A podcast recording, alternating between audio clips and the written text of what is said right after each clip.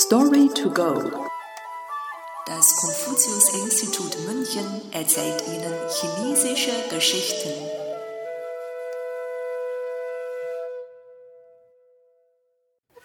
Den Himmel öffnen und die Erde spalten.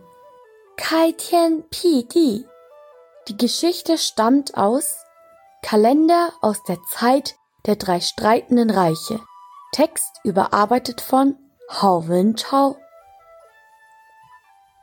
Der Legende nach war die Welt in den frühesten Tagen ein Ei.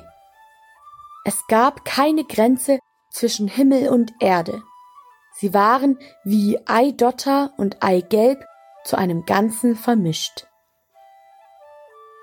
In diesem riesigen Ei schlief das Urwesen Pangu, das erste Lebewesen der Welt.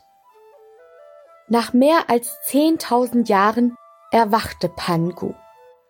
Er zerbrach das Ei und machte Rauch zum Himmel und Staub zur Erde. Aber Himmel und Erde waren sich immer noch sehr nah. Also richtete Pangu sich mit gestrecktem Rücken auf und versuchte, den Himmel und die Erde auseinanderzustemmen. Pangu drückte sie beide über zehntausend Jahre hinweg auseinander, bis der Himmel endlich hochgewachsen und die Erde nach unten gesunken war.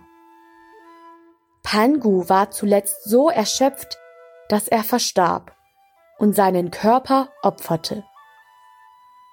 Nach seinem Tod wurde sein Atem zu Wind und Wolken, seine Stimme zum Donner und seine Augen verwandelten sich in Sonne und Mond.